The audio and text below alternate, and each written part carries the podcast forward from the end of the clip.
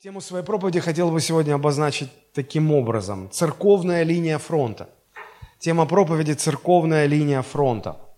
Для того, чтобы донести мысль а, основную, которую я хотел бы передать вам, но нам необходимо в ход наших рассуждений внести такое понятие, как церковная линия фронта. Но прежде давайте а, поговорим о том, что просто что такое линия фронта. Да, я залез в словарь специально – и э, просто процитирую вам определение. Линия фронта – это условная линия, которая территориально разделяет позиции противоборствующих сторон, участвующих в боевых действиях. Обозначение линии фронта позволяет сформировать четкую структуру поля боя, которая, которая обычно состоит из четырех элементов. Это э, фронт, то, что впереди линии фронта, это фланги, то, что слева, справа, и это тыл, то, что позади линии фронта. Соответственно, у каждой противоборствующей стороны получается свой фронт, свои фланги, свой тыл. Отсутствие четко выраженной э, линии фронта всегда ведет в, к неконтролируемому хаосу на поле боя и рождает множество вопросов. А, вот такое определение. Но давайте мы его немножко упростим. Для нас важно сегодня понять, что линия фронта – это условная линия, которая отделяет э, передовую от тыла. Хорошо? То есть, если э, мы представим, э, ну вот сейчас, да, я стою на кафедре, я как бы по эту сторону вот этой линии, линии платформы, да, а вы сидите в зале. Мы, слава богу, конечно, не, не противоборствуем, вот. Но, но есть некая линия, которая разделяет того, кто выступает, и э, тех, кто слушает. Да? А, вот, а, значит, для меня, если смотреть с моей стороны, то а, зал – это фронт, а то, что сзади меня, вот эта платформа, это тыл мой. Для вас это наоборот. Понятно, да? Хорошо. Конечно, все эти термины, они относятся более к военной науке, не пугайтесь, мы ни о чем таком говорить не будем. А, для нас это имеет а, сравнительное такое значение, потому что в определенном смысле церковь тоже находится в духовном противостоянии силам тьмы. И здесь э, вполне уместно, применяя эту аналогию, определиться, что для церкви является так называемой церковной линией фронта, что такое церковный тыл и что такое церковный фронт да, эти две территории, которые разделяются церковной линией фронта. Церковная линия фронта – это условная линия, которая отделяет церковный тыл от церковного, а, от передовой да, церкви. Что такое церковный тыл? Ну, это территория церкви, правда же? Здесь все свои, здесь нет врагов. Что здесь происходит? Здесь осуществляется подготовка снаряжение духовных воинов для битвы, чтобы потом их отправлять в духовное сражение. А, здесь в тылу принимают раненых, перевязывают их, восстанов... помогают восстановиться для того, чтобы снова идти в бой. Как я уже сказал, здесь нет врага, здесь нет сражений, соответственно, здесь нет и побед. Это тыл, территория церкви, все, что внутри церковных стен. Что такое церковный фронт? Это все, что лежит за пределами церковных стен. Это этот мир, где находятся э, неспасенные люди, это территория духовного сражения. Вы подумаете, к чему все это говорится? Да вот к чему. Э, принимая во внимание вот эту аналогию, это сравнение, давайте попытаемся для себя определить и понять. Христос, давая церкви великое поручение – он имел в виду, что церковь основные свои усилия будет направлять на передовую или в тыл, или в тылу. Я прочитаю вам два места из Священного Писания, а вы подумайте над моим вопросом. А, Евангелие от Матфея, 28 глава, 19-20 стих, как известно, это великое поручение, которое Христос оставил своей церкви. Он сказал, «Итак, идите, научите все народы, крестя их во имя Отца, Сына и Святого Духа, уча их соблюдать все, что я повелел вам, и сия с вами во все дни до скончания века. Аминь. Я уже не раз говорил в своих проповедях, что э, структурно в греческом языке, на котором в оригинале был написан Новый Завет, э, а, 19 и 20 стихи, они представляют собой одно предложение, где ключевым э, глаголом является глагол именно «идите». Он основной, потому что все остальные глаголы «уча», «крестя», «соблюдая», они все, они как бы дополнение к основному глаголу «идти». Вот «идя» мы учим, «идя» мы крестим, «идя» мы соблюдаем, «идя» мы воспитываем учеников. Все это делаем мы, идя в народы. Да? И э, второе место – это Деяния святых апостолов, первая глава, 8 стих. Э, я думаю, что это, наверное, ну, если не одна и та же, не одно и то же событие, то, наверное, одно и то же поручение, просто с разных сторон э, представленное. Христос, перед тем, как вознестись э, на небеса, сказал своим ученикам, «Но вы примите силу, когда сойдет на вас Дух Святой, и будете мне свидетелями». Обратите внимание, где? В Иерусалиме, потом во всей Иудее и во всей Самарии, и даже до края земли. Значит, смотрите, Иерусалим находился в центре Иудеи. Иерусалим – город, а Иудея – это территория ну, столицей которой был Иерусалим, давайте так скажем, да? А Самария – это место, которое находилось за пределами Иудеи. То есть, если мы представим э, круг, и в центр, центр этого круга как Иерусалим, то от этого центра, из Иерусалима, дальше идет Иудея, потом еще большая территория – Самария, ну и понятно, что до края земли – это то, что еще дальше. Да? Теперь вопрос. А, где церковь должна приложить больше усилий? А, в тылу или на передовой? Выходит, что на передовой. Потому что вот эти э, слова «идите» и вы будете мне свидетелями, идите, Иерусалим сначала, потом Иудея, потом Самария, потом дальше. Говорит о поступательном движении вперед движение вперед. Конечно, я не хочу умолить э, важность тыла, работа в тылу очень важна. В тылу происходит э, много важных э, дел, и, по сути, без хорошего тыла сложно выиграть войну, практически невозможно. Но давайте поймем, давайте согласимся, что если все время оставаться в тылу, то победы просто не одержать. Потому что все победы происходят где? На передовой, на поле битвы за линией фронта или, или на линии фронта. Так вот, мне кажется, что проблема современной церкви во многом заключается в том, что мы, а, мы хотим просто отсидеться в тылу, нам вместо того, чтобы идти а, на передовую в бой. Нам как-то уютнее. Если э, вспоминать э, Великую Отечественную войну, э, да, то а, мы фильмы смотрим нас в школе, ну, по крайней мере, мое поколение. В школе много рассказывали об этом, мы имели встречи с ветеранами. И, конечно, большинство, наверное, рвалось на фронт, рвалось в бой. Но были и те люди, которые хотели, хотели отсидеться в тылу. А, им как-то уютнее было в тылу. Мне кажется, что если говорить о нашей конкретно церкви, то проблема заключается в том, что мы как-то засиделись в тылу. Вам не кажется? А, мы говорим о том, что важно ходить с Господом, но мы как-то больше привыкли ходить с Господом в тылу, а не на передовой.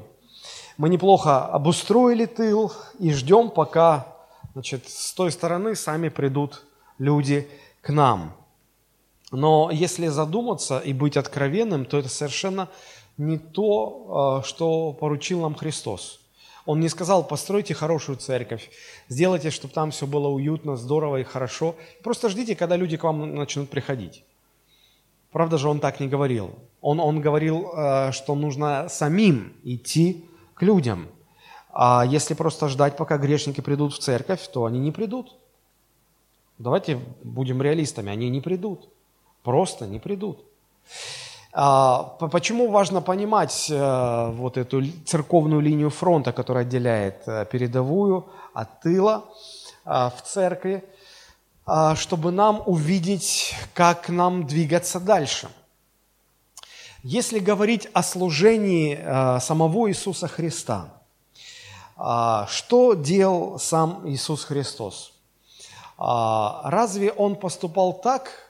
Он взял в своем родном городе Назарете, арендовал самый лучший зал, набрал учеников, открыл домашние группы, сделал объявление – и, значит, пригласил всех, приходите по воскресеньям, а, я вас жду в своей церкви.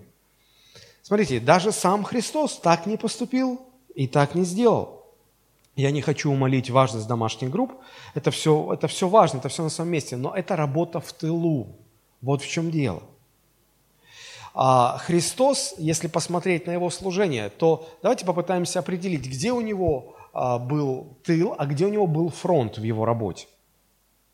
А, чтобы увидеть это, понять, я хотел бы вам а, привести фрагмент в Евангелии от Марка, 4 глава, 1-2 стихи мы прочитаем, и 10 и 11. Я уверен, что вы знаете эту историю, просто вам ее напомню. Марк 4 глава, 1 и 2 стихи. «И опять начал Иисус учить людей при море. И собралось к нему множество народа, так что он вошел в лодку и сидел на море, а весь народ был на земле у моря. И учил их притчами много, и в учении своем говорил им. И дальше рассказывает, а, значит, там, притчи. А теперь десятый стих, десятый, одиннадцатый. «Когда же остался без народа, окружающие его вместе с двенадцатью спросили его о притче, и сказал им, вам дано знать тайны Царства Божия, а тем внешним все бывает в притчах. Видите ли вы здесь некое разделение, которое э, было очевидным в служении Христа. Он проводил время с а, народом, он говорил им притчами, он провозглашал Евангелие, потом народ отпускал, и он оставался со своими учениками – и оставаясь с учениками, что он делал? Он а, объяснял им, он учил их, он поправлял их, он корректировал их. Что он делал, когда собирались толпы народа? Проповедовал, он а, исцелял больных, он совершал чудеса. Когда а, народ был распущен, он оставался со своими учениками, и он работал с ними. То есть здесь четко видна а, видно вот это разделение. Работа на передовой с большим количеством народа и работа в тылу со своими 12 учениками. Видите это? Замечательно. А, значит, если образно можно так сказать, то тыл в служении Христа – это время, которое он проводил со своими учениками.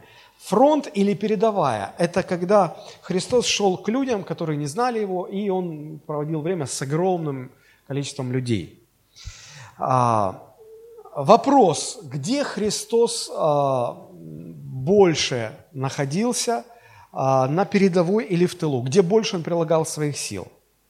На передовой. На передовой. Я еще раз хочу сказать, что я не хочу молить работу в тылу, она необходима. Но я бы очень хотел показать вам разницу между тем, что делает Христос в тылу, и что он делает на фронте. Ну, вы понимаете, что условно все эти понятия мы э, э, вводим в наше рассуждение. И я для вас нарисовал такую табличку. Давайте посмотрим табличку и порассуждаем вместе с вами.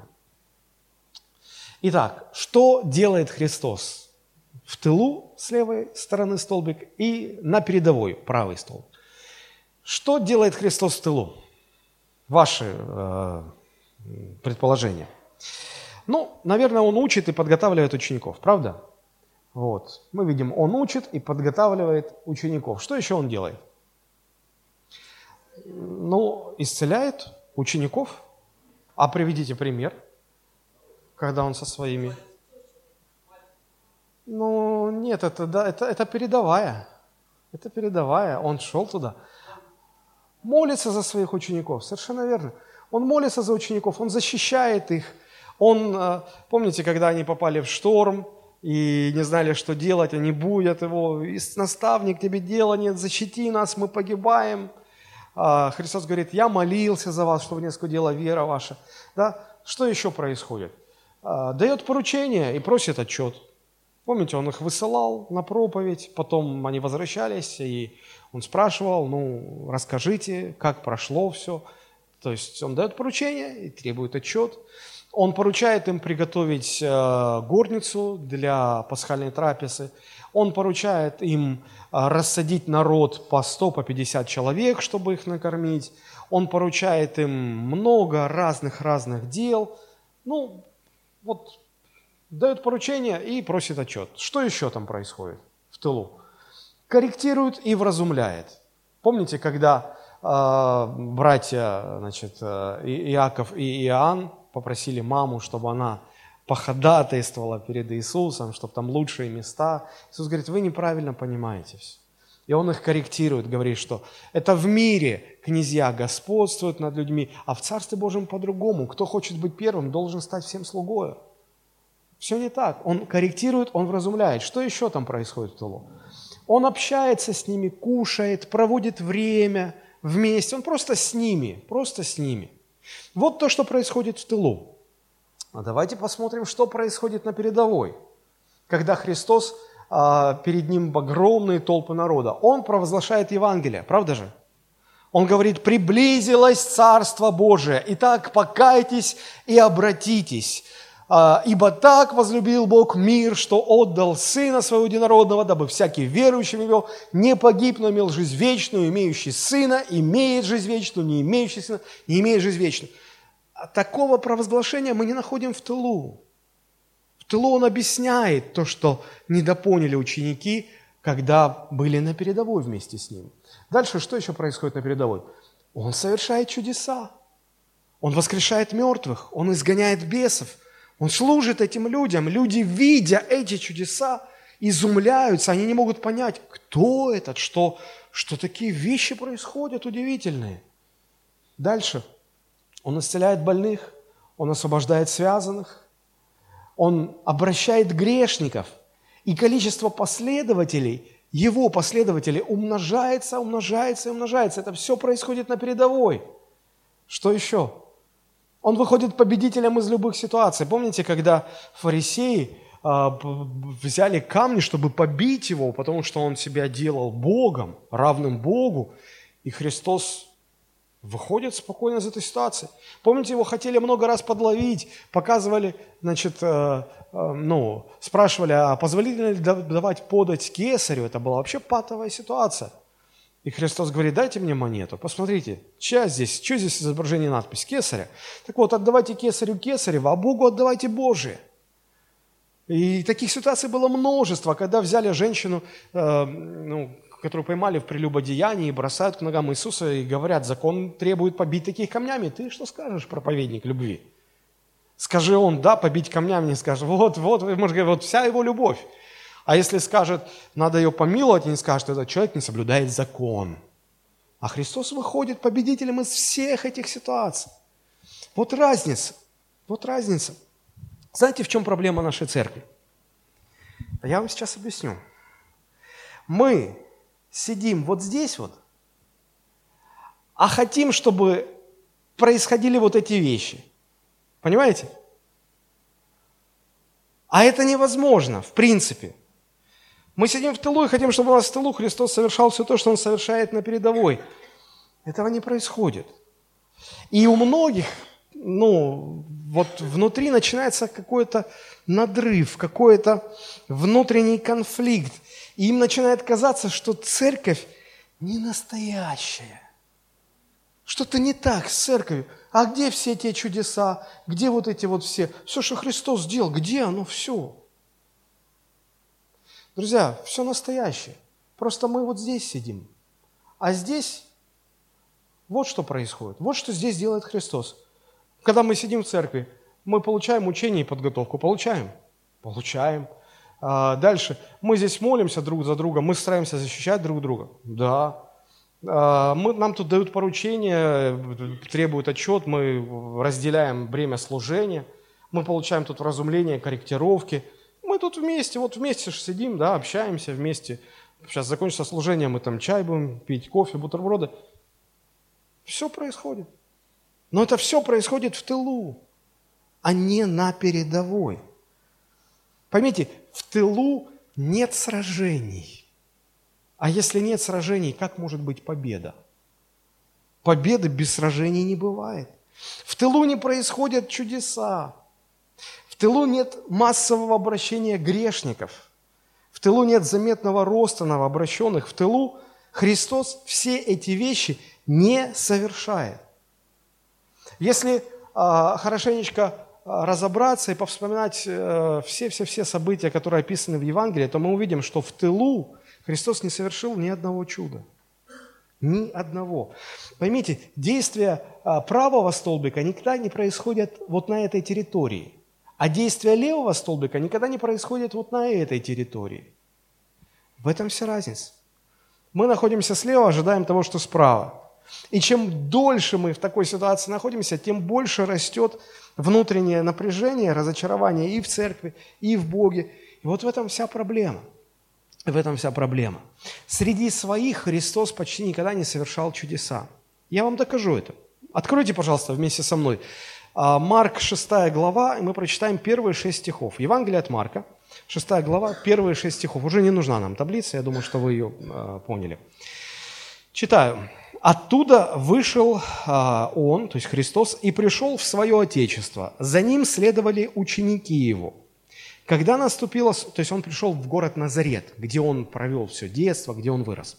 Когда наступила суббота, он начал учить в синагоге, и многие слышавшие с изумлением говорили, откуда у него это, что за премудрость дана ему, и как такие чудеса совершаются руками его. Не плотник ли он, сын Марии, брат Иакова, Иосии, Иуды и Симона, не здесь ли между нами его сестры? И соблазнялись о нем. И Иисус же сказал им, не бывает пророка без чести, разве только в отечестве своем, и у сродников, и в доме своем. Смотрите, и не мог совершить там никакого чуда, только на немногих больных, возложив руки, исцелил их, и дивился неверию их. Потом ходил по окрестным селениям и учил их. Обратите внимание, здесь Христос оказывается в состоянии двойного тыла, если можно так сказать. Он пришел в свой родной город, где его все знали, раз – и второе, он пришел туда со своими учениками. Обратите на это внимание. В свое отечество и со своими учениками. И вот теперь смотрите внимательно. Когда Христос в этом глубоком тылу начинает делать то, что он обычно делает на передовой, посмотрите, какой получается результат. И не мог Дальше стих, э, там, по пятый, по-моему. «А, «И не мог совершить там никакого чуда». Не мог. Не мог. Смотрите, собираясь в церковь на служение по воскресеньям, мы что делаем? Мы приглашаем сюда Христа. Мы зовем на, на богослужение, мы просим, Господи, а, спасай грешников, исцеляй больных, совершай чудеса. Но это все равно, что позвать Христа проповедовать в Назарет в свое отечество и еще среди своих учеников. Вот даже сам Христос, когда оказывается в таком, ну, на такой территории, даже Он остается бесплодным. Даже на нем соблазнялись. Что же говорить про, про современных пасторов, проповедников, которые в глубоком тылу и только там всегда служат – Конечно, на, на, на них будут притыкаться. Конечно, а, результат вряд ли превзойдет результат самого Господа. Ученик никогда не бывает выше учителя. Понимаете? А, ученик никогда не бывает выше учителя. Вот. И э, чего же мы удивляемся? Э, мы иногда э, сидим на совете церкви, и, и, и мне присылают отчеты, сколько человек обратилось в этом месяц. Очень часто эта цифра равна нулю. Один. Иногда пишут полтора. Или 1,3. Вот. И, и мы. А почему так? Почему так? Да потому что мы на этой территории. На этой территории даже у Христа ничего не получалось. Вот в чем дело. Есть территория, где даже сам Христос остается бесплодным, и это территория в тылу. Но, а знаете, в чем разница между нами и Христом? Христос, осознав это, меняет стратегию, а мы нет. Посмотрите, шестой стих и дивился неверию их. Потом, Смотрите, потом он ходил по окрестным селениям. То есть он, он ушел оттуда. Он ушел с территории тыла и пошел на передовую. И там все нормально стало. И там все, все продолжалось, как и, как и в других местах. Понимаете, в чем разница? Даже сам Христос, если он в тылу, там не совершается то, что обычно совершается на передовой. А, Марк 6 глава, теперь мы прочитаем уже 6 и 7 стихи. «И дивился неверию их, потом, потом ходил по окрестным селениям и учил, и, призвав двенадцать, начал посылать их по два и дал им власть над нечистыми духами». То есть Христос меняет территорию своего служения. Он оставляет тыл, он идет на передовую. И там вся, все работает. Чем мы отличаемся от Христа? Мы упорно сидим в тылу. Мы не хотим менять территорию. Мы остаемся в ковчеге, как в прошлое воскресенье в проповеди было сказано. И мне это напоминает другую историю из Ветхого Завета, которую я хотел бы прочитать сначала в, целиком в Священном Писании, и потом немножко порассуждать. Откройте, пожалуйста, вместе со мной, это четвертая книга Царств, шестая глава с 24 стиха, и мы всю седьмую главу прочитаем. Четвертая Царств, шестая глава с 24 стиха. После того собрал Винодат, царь сирийский, э, все войско свое и выступил и осадил Самарию. А, знакомая территория, да, Самария. Там был царь иудейский. И был большой голод в Самарии, когда они осадили ее, так что ослиная голова продавалась по 80 сиклей серебра, и четвертая часть каба голубин, голубиного помета по 5 сиклей серебра. То есть голубиный помет даже продавался, но есть было нечего. Однажды царь израильский проходил по стене, и женщина с воплем говорила ему, «Помоги, господин мой царь». И сказал он, «Если не поможет тебе Господь, из чего я помогу тебе? С гумна ли, сточила ли?» И сказал ей царь, «Что тебе?» И сказала она, эта женщина говорила мне, отдай своего сына, съедим его сегодня, а сына с моего съедим завтра. Вы представляете, какой голод, что матери торгуются, чьего сына съедим первыми. И сварили мы моего сына. Вообще, это каннибализм какой-то. Вы можете представить, до какого напряжения, до какого накала э, ситуация дошла? И сварили мы моего сына и съели его. И я сказала ей на другой день, отдай же твоего сына и съедим его. Но она спрятала своего сына. Представляете, что царь чувствует этот момент? Царь, выслушав слова женщины, разодрал одежды свои, и проходил он по стене, и народ видел, что вретище на самом теле его. И сказал, пусть то и то сделает мне Бог, и еще более сделает, если останется голова Елисея, это пророк Елисей, на нем сегодня – и вот дальше описывается, значит, как а, царь посылает значит, своих посланников к Елисею. 32 стих. «Елисей же сидел в своем доме, и старцы сидели у него. И послал царь человека от себя. Прежде нежели пришел посланный к нему, он сказал старцам, видите ли, что этот сын убийцы, он так царя называет, послал снять с меня голову. Смотрите, когда придет посланный, затворите дверь и прижмите его дверью а вот и топот ног господина его за ним. И еще говорил он с ними, и вот посланный приходит к нему и сказал, вот какое бедствие от Господа, что мне впредь ждать от Господа? И сказал Елисей, выслушай слово Господне. Так говорит Господь, завтра в это время мера муки лучшей будет по сиклю, и две меры ячменя по сиклю у ворот Самарии. И отвечал сановник, на руку которого царь опирался, человеку Божьему и сказал, если бы Господь и открыл окна на небе, и тогда может ли это быть? Он просто не поверил. И сказал тот, вот увидишь глазами твоими, но есть этого не будешь. Четыре человека прокаженных, четыре человека прокаженных находились при входе в ворота, и говорили они друг другу, что нам сидеть здесь, ожидая смерти? Если решится нам пойти в город, то в городе голод, и мы там умрем. Если же сидеть здесь, то также умрем. Пойдем лучше в стан сирийский. Если оставят нас в живых, будем жить, а если умертвят, ну, все равно умирать. И встали в сумерки, чтобы пойти в стан сирийский, и пришли к краю стана сирийского, и вот нет там ни одного человека. Господь сделал то, что стану сирийскому послышался стук колесниц, ржание коней и шум войска большого. И сказали они друг другу, верно нанял против нас царь израильский, царей хитейских и египетских, чтобы пойти на нас. И встали, и побежали в сумерки, и оставили шатры свои, и коней своих, и ослов своих, весь стан, какой он был, побежали, спасая себя. Приходят те прокаженные к краю стана, вошли в один шатер, ели, пили, взяли оттуда серебро, золото, одежды, пошли и спрятали. Пошли в другой шатер, и там взяли, и там пошли и спрятали. И сказали друг другу, не, не так мы делаем. День сей радостной вести. Если мы замедлим и будем дожидаться утреннего света, то пойдет на нас вина.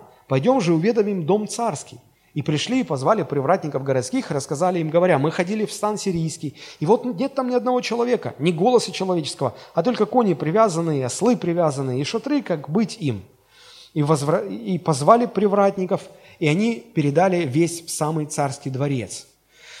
И встал царь ночью и сказал другим своим э, и слугам своим, «Скажу вам, что сделают с нами сирияне. Они знают, что мы терпим голод». И вышли из стана, чтобы спрятаться в поле, думая так, когда они выйдут из города, мы захватим их живыми и вторгнемся в город. То есть царю все мерещится, какие-то заговоры, и он не, не, не верит. 13 стих. «И отвечал один из служащих при нем и сказал, пусть возьмут пять из оставшихся коней, которые остались в городе». Там совсем чуть-чуть а, а, значит, и пошлем и посмотрим. И взяли две пары коней, запряженных в колеснице, и послал царь вслед сирийского войска, сказав, пойдите посмотрите, что там. И ехали за ним до Иордана, и вот вся дорога услана одеждами, вещами, которые побросали сирияне при торопливом побеге своем. И возвратились посланные и донесли царю. И вышел народ, и разграбил стан сирийский, и была мера муки лучшей по сиклю, и две меры ячменя по сиклю по слову Господню. И царь поставил того сановника, на руку которого опирался у ворот, и растоптал его народ в воротах, и он умер, как и сказал человек Божий, который говорил, когда приходил к нему царь. Когда говорил человек Божий и сказал так, две меры ячменя по сиклю и мера муки лучшей по сиклю будут завтра в это время у ворот самарских. Тогда отвечал тот сановник человеку Божьему и сказал, если бы Господь открыл окна небесные, тогда может ли это быть? А он сказал, увидишь твоими глазами, но есть этого не будешь. Так и сбылось с ним. И затоптал его народ в воротах, и он умер. А вы скажете, ну при чем тут эта история? Посмотрите, э, сирийская армия нападает на Самарию. Они э, заблокировали город, в городе, в городе начался голод. И э, смотрите, как ведет себя царь. Значит, военные действия, Сирия наступает, Самария находится в осаждении. Царь, а, находясь в заблокированном городе со своей армией, он находится в тылу или на передовой? В тылу. Конечно же, в тылу. И он боится оставить тыл. И он продолжает сидеть в тылу. Мы знаем, мы дочитали до конца, спасибо, что вы дотерпели, мы дочитали до конца, Господь дал победу. Господь хотел дать победу и раньше – но вопрос, почему же он не давал? Я для себя понял очень важную вещь. Бог готов дать победу, но и пока мы сидим в тылу, нет сражения, а значит не может быть победы. Пока мы сидим в тылу, не могут быть побед. Они невозможны просто. Я, я убежден, что если бы царь хоть какое-то действие предпринял, ну, выйдя из тыла, Бог бы дал победу. В конце концов, Бог дал победу через, через четырех прокаженных. Это, это же удивительно.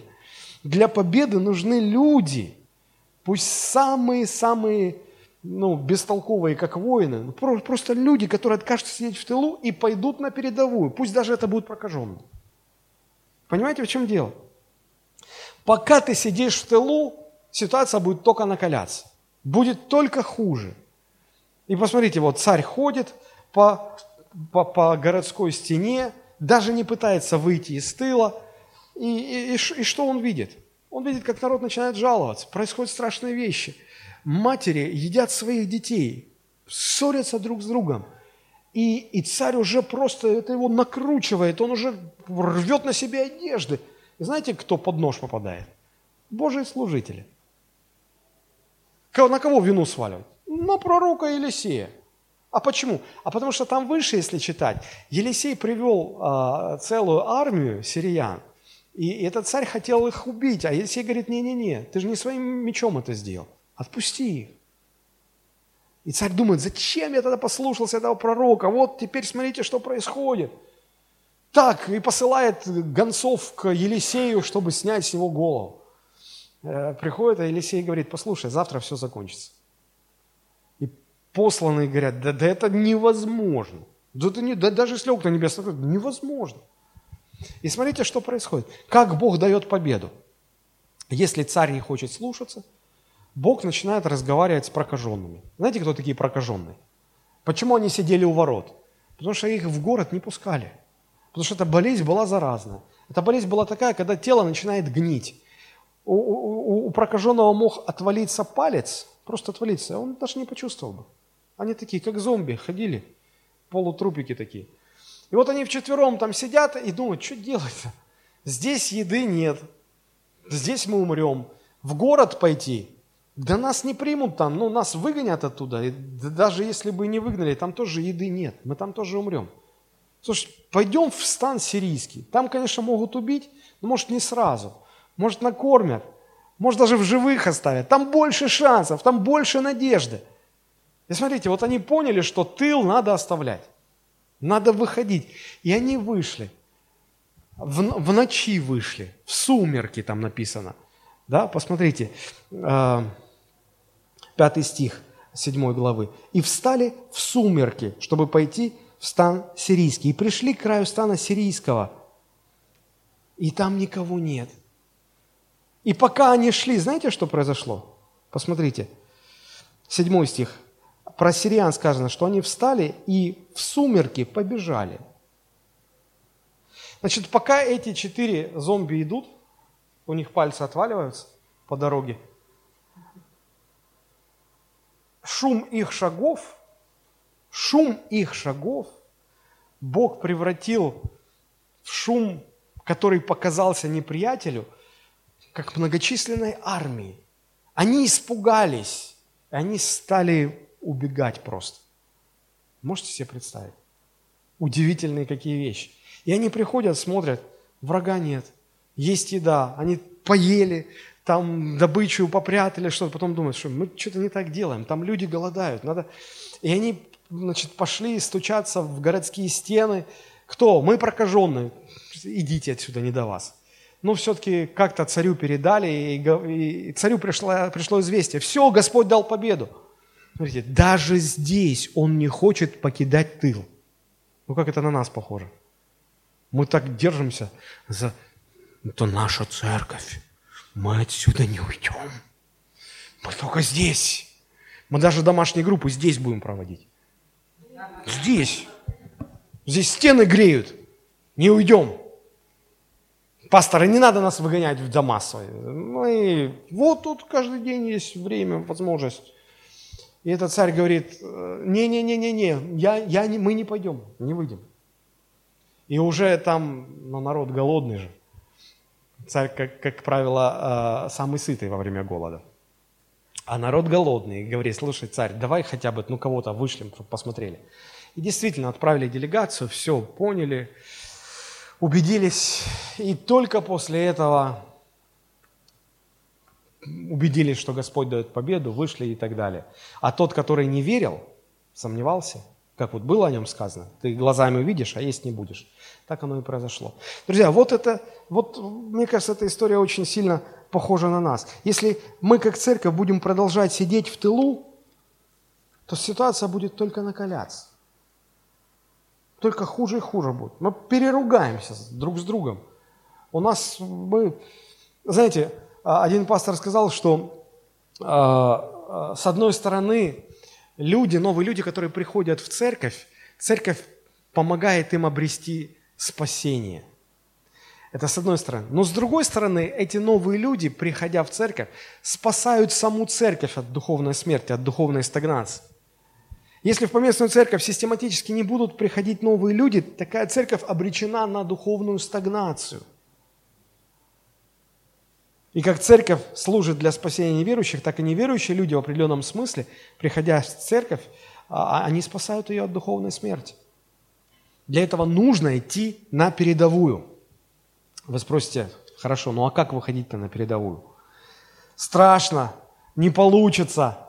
Мы боимся, как те вот э, самаряне. Господь ищет э, есть тут четыре прокаженных. Хоть, хоть кому терять нечего. Кому уже вот, кто видит, что уже варианта нет. Надо куда-то идти. И, и, и, и бросает вызов. А, я понял, что большинство людей просто страшно выходить на передовую. В тылу спокойнее, а на передовую выходить страшно. И, и знаете, когда мы тут в тылу руки поднимаем, слава тебе, Иисус, слава тебе, Господи. А когда мы оказываемся на улицах города, на работе или где-то идем, и, и помните, как э, в этом фильме, э, э, в советском еще, как, когда, по-моему, это был э, Юрий Никулин, его герой, э, когда он в переход темный заходит, там такой амбал говорит, дай закурить. Тот, а ты что, не мой? Да. А у нас тоже так, вот ты спрашиваешь, ты что, верующий? А не мой? Да. То есть, ну разве нет? Ну разве нет? Страх, боимся. Но знаете, что я понял? Что э, Христос никогда не посылает на передовую с пустыми руками. Он всегда дает власть. Посмотрите, Марк 6 глава, 7 стих. «И, призвав 12, начал посылать их по два, и дал им власть». Помните великое поручение? Христос сказал, «Дана мне всякая власть на небе и на земле, и так я поручаю вам, идите». С властью идите. Вы скажете, что это за власть? А, Деяние 1.8, мы уже читали это место. Христос сказал, вы будете мне свидетелями. Вот это и есть власть, быть свидетелями. То есть Христос не сказал, «А, идите э, в Иерусалим, в Иудею, в Самарию и докажите людям, что есть Бог. И говорите с ними о Боге. И отстаивайте правильное учение. И убеждайте их уверовать. Никаких, ничего из этих вещей он не говорил, правда же? Но мы это делаем – мы пытаемся доказать людям, что есть Бог. Мы пытаемся э, сделать все, чтобы они уверовали. Мы пытаемся отстоять, что наше учение самое правильное. Мы делаем все, кроме одного, что сказал Иисус. А что Он сказал? Он сказал, вы будете мне свидетелями. Что делает свидетель? Он просто должен засвидетельствовать. Что делает Иисус? Иисус меня спас. Иисус меня исцелил. Иисус мне помог. И Он может сделать это тебе. Все. Вы чувствуете разницу? В этом и есть власть. Вот и все. Знаете, когда человек осознает эту власть и идет с этой властью, ничего не боясь, а, любое его действие может стать решающим. Господь может использовать это действие для того, чтобы кто-то обратился Э, и получил свое спасение. Я читал о Чарльзе Спержине много интересных фактов. В его биографии, вот э, парочку из них приведу. Однажды его пригласили проповедовать в большой такой сельскохозяйственной типа теплицы. Она была высокая, и в нее могло собраться 2-3 э, тысячи человек. И вот Спержин пришел заранее, чтобы посмотреть место, ну, это даже не было аппаратуры, микрофонов, и вы представляете, перед тысячами людей говорить, он искал место акустически самое подходящее, чтобы вот, да, ну, чтобы из любой точки а, аудитории его голос был слышен. И он, как ему показалось, занял такое место, и он решил попробовать. И он громко провозгласил, вот агнец мира, который берет на... Вот агнец Божий, который берет на себя грех всего мира.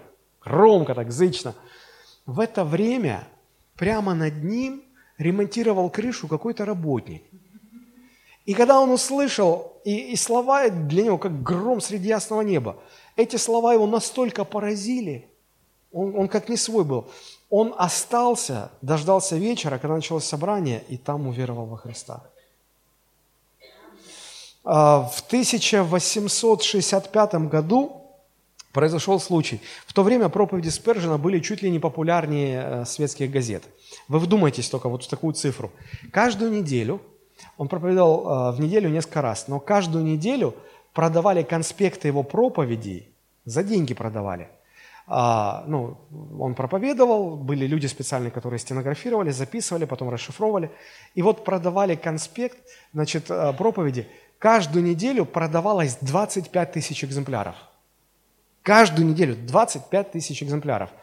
Одна женщина а, пошла на рынок купить а, масло. Ей отрезали кусок масла и завернули вот в этот конспект. Э, листик, один листик из конспекта вырвали, завернули масло. Она приходит домой, разворачивает, начинает читать. На нее обрушивается что-то, она чувствует себя грешником, законченным. Она падает на колени и там читает, что нужно покаяться, принять Христа в свою жизнь как Господа и Спасителя. Она делает это как может, она обретает спасение. Нам нужно просто быть свидетелями Христа для, для тех, кто окружает нас. А, вы скажете, я, я уже пробовал, у меня не получается. Конечно, мы сами по себе не достучимся до людей. Но Божья благодать, но власть, которую Христос нам дает, если мы идем, мы, если мы оставляем тыл и идем на передовую, эта власть начинает действовать. Эта благодать начинает нам содействовать. Помните, как апостол Павел пишет о себе и говорит, э, что он а, даже ну, он так говорит, я в неразумии своем буду говорить, что я даже больше всех остальных апостолов потрудился, и там такая оговорка, впрочем, не я, помните? Впрочем, не я, но благодать Божья. Благодать Божья. Что такое благодать? Я на днях удивительную историю нашел в интернете, а, просто ее прочитаю, рассказывает православный священник. Просто прочитаю, слушайте. А, это его рассказ. Как-то раз после второй литургии я пил чаек с булочкой. Вдруг к столу подошел папа с сыночком лет пяти. Лицо мальчика не показалось мне смышленым. Казалось, он из тех детей, которых интересует лишь Марс и Сникерс, и как их заполучить у родителей. Но вдруг мальчик озабоченно взглянул на родителя и спросил, папа, а расскажи мне, что такое благодать? От такой неожиданности я чуть не поперхнулся чаем, срочно перестал жевать булку и замер, чтобы не пропустить ни слова. Поясню почему. Ну, во-первых, мне самому было непонятно, что такое благодать. Во-вторых, мне было интересно, как объяснить это другому. И в-третьих, мне было совсем непонятно, как это объяснить пятилетнему малышу. Потому-то я и замер, ожидая, как этот ребус решит папа. Он забавно покрутил глазами и сказал сыночку, а я тебе лучше не расскажу, а покажу, что такое благодать. И они пошли на спортплощадку, а я за ними. «Допрыгни до высокой перекладины», — сказал папа мне стало ясно, что мальчик не допрыгнет до нее никак. И точно, он попрыгал и сам убедился в этом. «А теперь ты прыгни, а я добавлю благодати», – сказал папа. Мальчик прыгнул, а руки отца подхватили его, и через мгновение он уже стоял на перекладине. Мальчик завизжал от восторга и заявил папе, что без благодати больше жить не согласен. И я тоже. Слава Богу священник Георгий Клягин.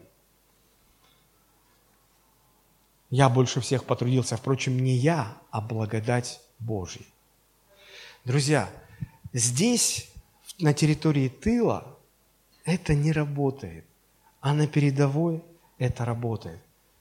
Просто поверьте, вам не нужно доказывать людям существование Бога, вам не нужно рассказывать им сложные какие-то доктрины, что-то еще. Вам нужно быть просто свидетелем Иисуса Христа. Рассказать об Иисусе Христе. Просто рассказать людям о Христе. А, мне очень нравится одно стихотворение на эту тему. Я как-то его читал, но разрешите еще раз его прочту. Оно называется «Расскажите людям об Иисусе». Вот мне кажется, очень-очень в тему – и мы будем потом молиться. Расскажите людям об Иисусе. Расскажите просто и доступно. Пусть тепло среди духовной стужи их согреет на дорогах трудных. Не спешите говорить угрозы, адом наполнять их ум и сердце. Расскажите о Саронской розе, о нарциссе, трепетном, весеннем. Потрясать дубинкой у закона честь невелика для вас, искусных. Расскажите лучше то, что помним, то, что лично знаем об Иисусе – Расскажите, как он просто светил, как легко с ним говорить о трудном, как тянулись руки его к детям, как тянулось сердце его к людям. Расскажите, как слепались губы, пить просил, колодцу сел устало. Расскажите, как пошла на убыль слава, что сперва к нему пристала. Не стесняйтесь простоты и правды, не стыдитесь ног Иисуса пыльных, с плотником босым. Постойте рядом, в лаковых, начищенных ботинках. Он пришел, не выбирая время, не благоухали ему розы. Он в хлеву родился, в Вифлееме, в запахе соломы и навоза. Расскажите, как о нем шли споры, как бессильно билась правда в душах, как был взят предательски и скорбно, самый светлый, праведный и лучший, как вздыхал непониманием ранен, как скорбел о людях всех погибших. Он был нежен, но казался слабым, так любил, как говорил и мыслил. Как потом всего через три года, связанный, оплеванный толпою, шел на смерть, чужое взявшее горе, шел на крест Голговскую стезию. Расскажите, как наотмашь били, как молчал он, истекая кровью. Расскажите, как его любили, жалкою своей полулюбовью. Расскажите, как отца просил он не вменять греха своим убийцам, как висел истерзанный Мессия, не ища сочувствия на лицах. Расскажите, пусть о нем узнают, пусть они лицо его запомнят, пусть они губами тронут знамя то, что называется любовью. Не пугайте, все так устали, жизнь у них как беспощадный узел, любящими, добрыми устами. Расскажите людям об Иисусе. Вот что надо. Просто, просто рассказать. Быть свидетелем. То, что Христос сделал для вас. Не пытаться доказывать какие-то сложные вещи. Бог даст благодать. Эта благодать не действует здесь, она действует там. И я бы так хотел сегодня, чтобы, чтобы мы ну, что-то осознали внутри себя, что-то поняли, не боялись быть свидетелями Христа на улице, у себя, на работе, на учебе, зная, что есть эта благодать, которая потрудится вместе с нами, зная, что там Господь будет совершать все те удивительные вещи, о которых мы читаем э, в Евангелии. Давайте мы поднимемся сейчас.